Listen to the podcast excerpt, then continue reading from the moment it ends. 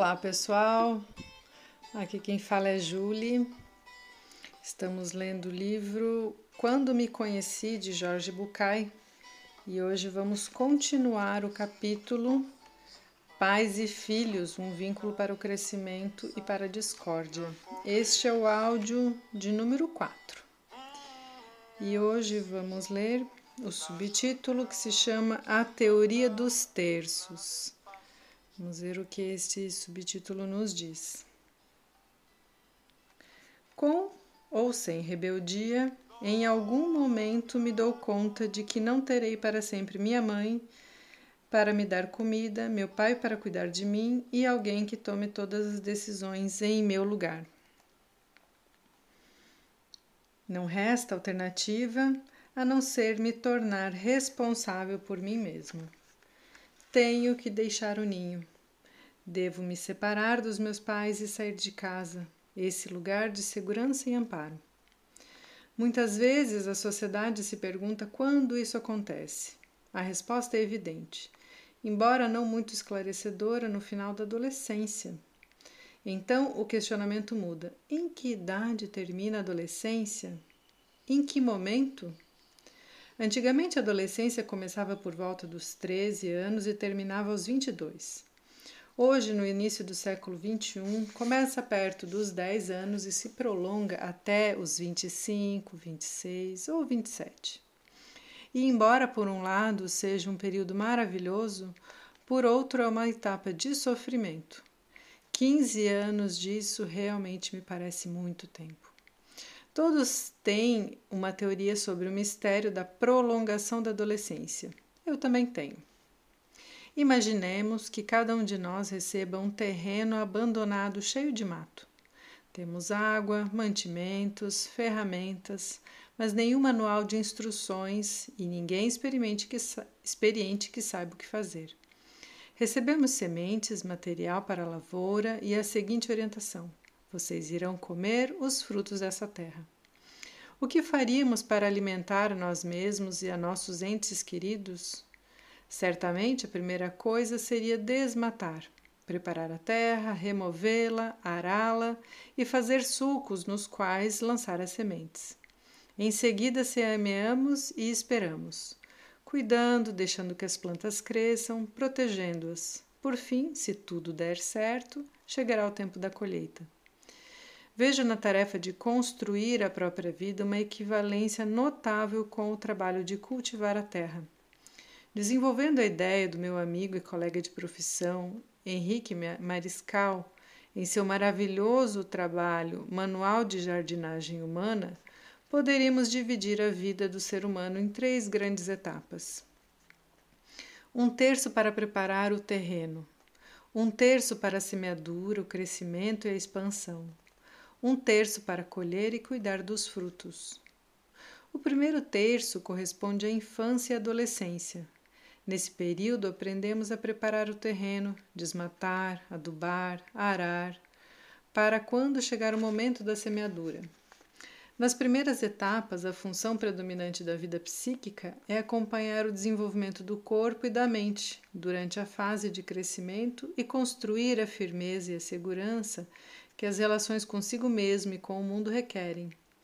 É a época de construção da nossa identidade, um conceito que Jung definia ironicamente como a soma de todas aquelas coisas que não nos definem, mas que continuamos mostrando para convencer a nós mesmos e os outros de que somos assim. O adolescente precisa desenvolver a certeza de que tem a força e coragem para romper com o passado antes ser responsável por sua própria vida. Acho que eu li errado. O adolescente precisa desenvolver a certeza de que tem força e coragem para romper com o passado antes.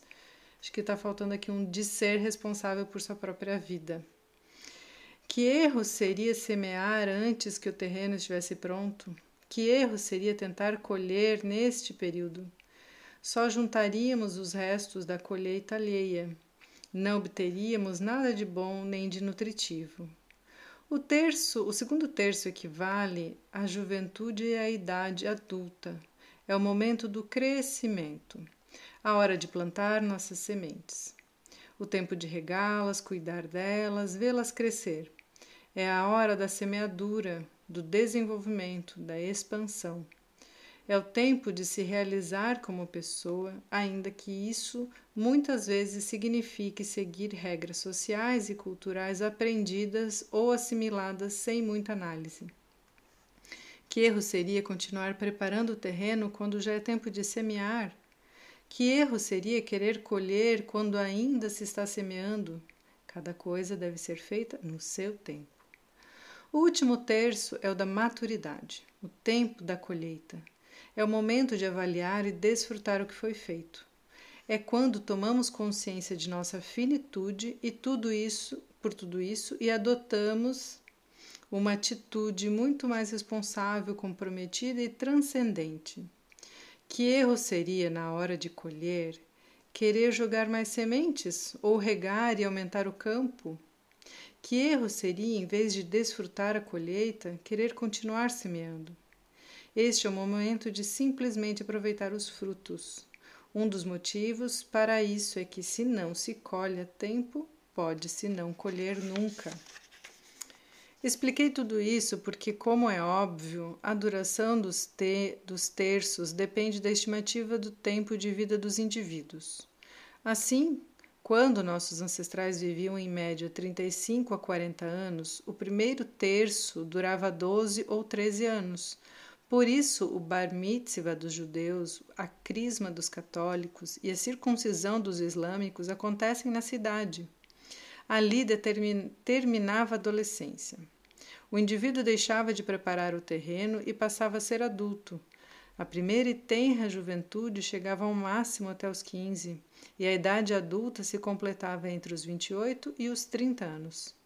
Dali para frente, os avós de nossos avós já eram considerados maduros. As mulheres já não podiam ter filhos e aos homens só, se, só cabia esperar resignadamente o momento da morte. No entanto, no início do século XX, quando nasceu a geração dos nossos pais, a expectativa de vida já chegava aos 60 anos. Por isso, a adolescência começou a se prolongar. Naquele tempo, se estabeleceu a idade de 20 anos para a maioridade e a de 60 para a aposentadoria, determinando com base nas estatísticas os momentos de fim da adolescência e de vida ativa. Não é preciso mais detalhes para entender que hoje, com a expectativa de vida chegando a mais de 70 anos, não seria razoável esperar que a adolescência terminasse antes dos 25 ou 26. Obviamente, não é uma lei ou um documento de identidade que determina quando nos tornamos adultos. A adolescência termina quando a pessoa aprende a tomar conta de si mesma e assume a responsabilidade por seu presente e seu futuro. Quando deixamos de ser adolescentes, somos capazes de dizer a nossos pais com absoluta sinceridade, sem nenhum traço de vingança nem ironia: A partir de agora vocês podem se dedicar outra vez às suas vidas, porque da minha eu mesmo cuidarei. Um, agora ele vai para o próximo subitem que se chama Liberar os Filhos. Nesses mais de 30 anos como terapeuta, atendi centenas de filhos que não conseguiam se desprender, jovens de ambos os sexos que se apegavam aos pais, sem coragem para sair debaixo de sua asa protetora para viver suas próprias vidas. Vale esclarecer que muitas vezes parte dessa dificuldade é causada pelos pais, que, por inexperiência, por medo ou por sua própria neurose, não souberam ou não quiseram ensinar seus filhos a levantar voo. Um homem de Jalisco, no México, contou-me a história a seguir, muito parecida com outra que me foi narrada há muitos anos por uma leitora da província de Catamarca, na Argentina. E diz assim a história. Certa tarde, um camponês encontrou no fundo de seu quintal um ovo muito grande e cheio de pintas. Nunca tinha visto nada parecido. Surpreso e curioso, decidiu levá-lo para casa. Será que é um ovo de ema? Perguntou sua esposa. Não tem a mesma forma, disse o avô. É grande demais. Podemos comê-lo, propôs o filho. Talvez seja venenoso, refletiu o camponês. Antes deveríamos saber que tipo de ave bota um ovo desses. Por que não deixamos no ninho da perua que está chocando? sugeriu a filha caçula. Assim, quando nascer, veremos o que é. Todos concordaram e assim foi feito. Mas logo se esqueceram do pobre ovo. Duas ou três semanas depois, a casca se quebrou e surgiu uma ave escura, grande, nervosa, que com muita avidez comeu tudo que encontrou pela frente. Quando a comida disponível, comida disponível acabou, o estranho pássaro olhou para a mãe com vivacidade e disse, entusiasmado: Não vamos sair para caçar? Como assim caçar? perguntou a mãe, um pouco assustada. Como? frisou o filhote. Voando, é claro, vamos voar. A mãe perua se surpreendeu muito com a proposta do filhote e, munida de amorosa paciência, explicou. Olhe, meu filho, os perus não voam. Você só tem essas asas porque é guloso. Faz mal comer rápido e em excesso. Dali em diante, a família de aves, avisada pela mãe dos, lou dos loucos caprichos daquele filhote, passou a lhe oferecer alimentos mais leves, sempre o incentivando a comer pouco e devagar. No entanto, Mal ele terminava sua refeição, irremediavelmente costumava gritar: Agora, pessoal, vamos voar um pouco. Todas as aves do cercado voltavam a explicar: Você não entende que os perus não voam. Mastigue bem, coma menos e esqueça essas loucuras, pois um dia lhe trarão problemas. O tempo passou e, à medida que crescia, o filhote falava cada vez mais da fome que sentia e menos da vontade de voar. Ele cresceu e morreu, junto com os outros perus do cercado, e terminou como todos, assado na mesa do camponês numa ceia de Natal. No entanto, ninguém gostou de sua carne, que era dura e não tinha sabor de peru. Também pudera, não era um peru, mas uma águia capaz de voar a três mil metros de altura e de levantar uma ovelha pequena entre suas patas. No entanto, morreu sem saber disso, pois nunca teve coragem de abrir as asas e porque ninguém nunca lhe disse que tinha alma de águia. Em geral, os filhos aprendem e tomam a iniciativa de partir. Porém, se não o fazem para o bem deles e de nós mesmos, é melhor que os empurremos para que deixem de ser dependentes. Para os pais, deve ficar claro que, se for necessário, será sua tarefa mostrar aos filhos que eles devem desprender e levantar voo. Um dos motivos é que os pais não viverão para sempre. E se, apesar de todo o nosso esforço e estímulo, os filhos não se animarem a partir, nós, com muito amor e infinita ternura, deveremos abrir a porta e empurrá-los para fora. Estou cansado de saber de casos de pessoas que ao longo da vida se esforçaram para economizar e garantir uma velhice segura e acabaram tendo de dilapidar suas economias em prol de filhos inúteis, imprestáveis e sem juízo, que muitas vezes fazem exigências absurdas aos pais. Você tem que me dar todo o apoio porque é meu pai. Tem que vender tudo para me ajudar, porque tudo que tem também é meu. Os pais podem ajudar os filhos se quiserem. Não há nada de errado nisso. Mas é preciso compreender que nossa obrigação e responsabilidade para com eles não são infinitas. É preciso que se conheçam as limitações do papel de pai e de mãe. É muito importante orientar nossos filhos a conquistar sua liberdade, assim para protegê-los e educá-los até a vida adulta. Mas e depois que eles a atingirem?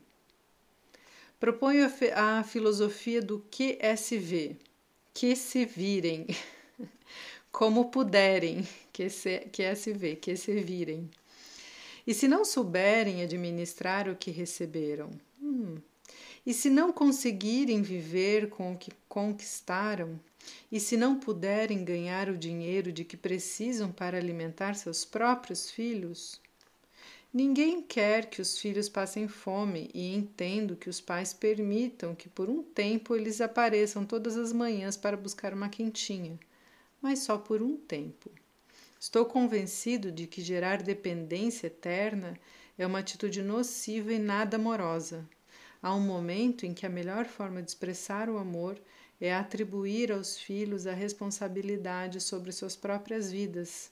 Depois disso, os pais têm que ficar de fora, ajudando no que quiserem, como desejarem e quanto for conveniente.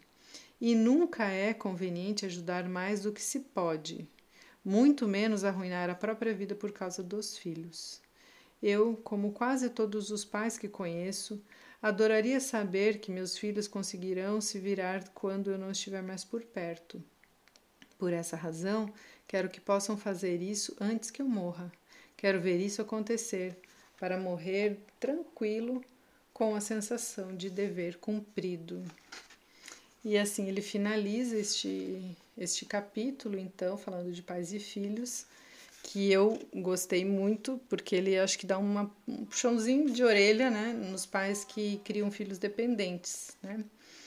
E, e isso é um sofrimento para as duas partes, né? Os filhos que não conseguem voar porque não, não se sentem preparados, e os pais que ficam também frustrados ao longo do tempo, né?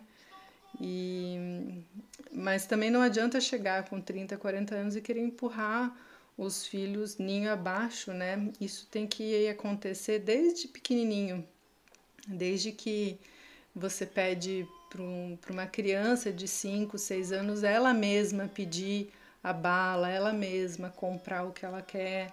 E, e lá de pequenininho que a gente vai ensinando os filhos a buscarem o que querem, né? Então, se eles querem comprar alguma coisa que é mais cara, o que, que eles podem fazer de, sei lá, de contribuição para casa, é, enfim, cultivar neles essa responsabilidade de que as coisas não vêm de graça, não vêm à toa e que e que eles precisam conquistar. E isso não é não dar amor, né? Porque dar amor é outra coisa, é ensinar para a vida, né? E muitos pais têm medo, têm medo de, de não ganhar o amor dos filhos. Muitos pais são carentes, na verdade, né? Querem o amor dos filhos dando de tudo. Mas na verdade não se recebe amor dos filhos assim, se recebe através do respeito, porque primeiro os filhos respeitam os pais para depois amá-los, né? E não tem como amar os pais sem, sem respeitá-los antes. Muito bom, gostei bastante desse capítulo e gostei do, das, das analogias e das histórias também. Espero que vocês tenham ótimas reflexões assim como eu e até o próximo áudio.